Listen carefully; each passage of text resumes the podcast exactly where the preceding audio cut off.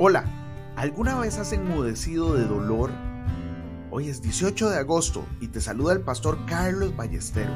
Como todos los días, yo le oro al Señor para que ponga en nosotros un corazón puro y su presencia nunca, nunca se aleje de nosotros.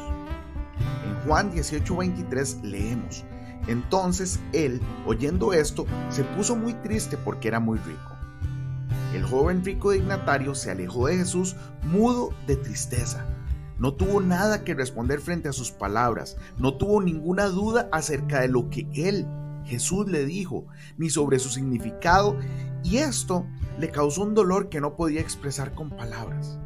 Simplemente se marchó muy triste. ¿Alguna vez te has encontrado en esta situación?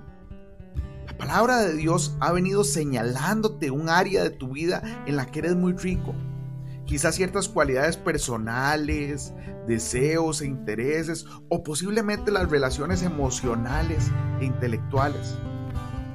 Si es tu caso, entonces con frecuencia habrás enmudecido de dolor. El Señor no te perseguirá ni te suplicará, pero cada vez que se encuentre contigo en el punto señalado, sencillamente te repetirá, si realmente hablas en serio, esas son las condiciones. Vende todo lo que tienes. En otras palabras, despójate delante de Dios de todo lo que pueda considerarse una posesión hasta que solo quede un ser humano consciente y luego entrégaselo a Él.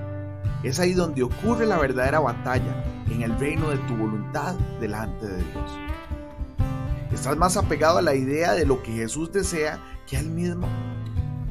Si es así, pronto irás una de sus duras, inflexibles y dolorosas declaraciones. Lo que Jesús dice es difícil y solo es fácil cuando lo escuchan quienes tienen su misma naturaleza. Cuídate de permitir que algo suavice las duras palabras de Jesucristo.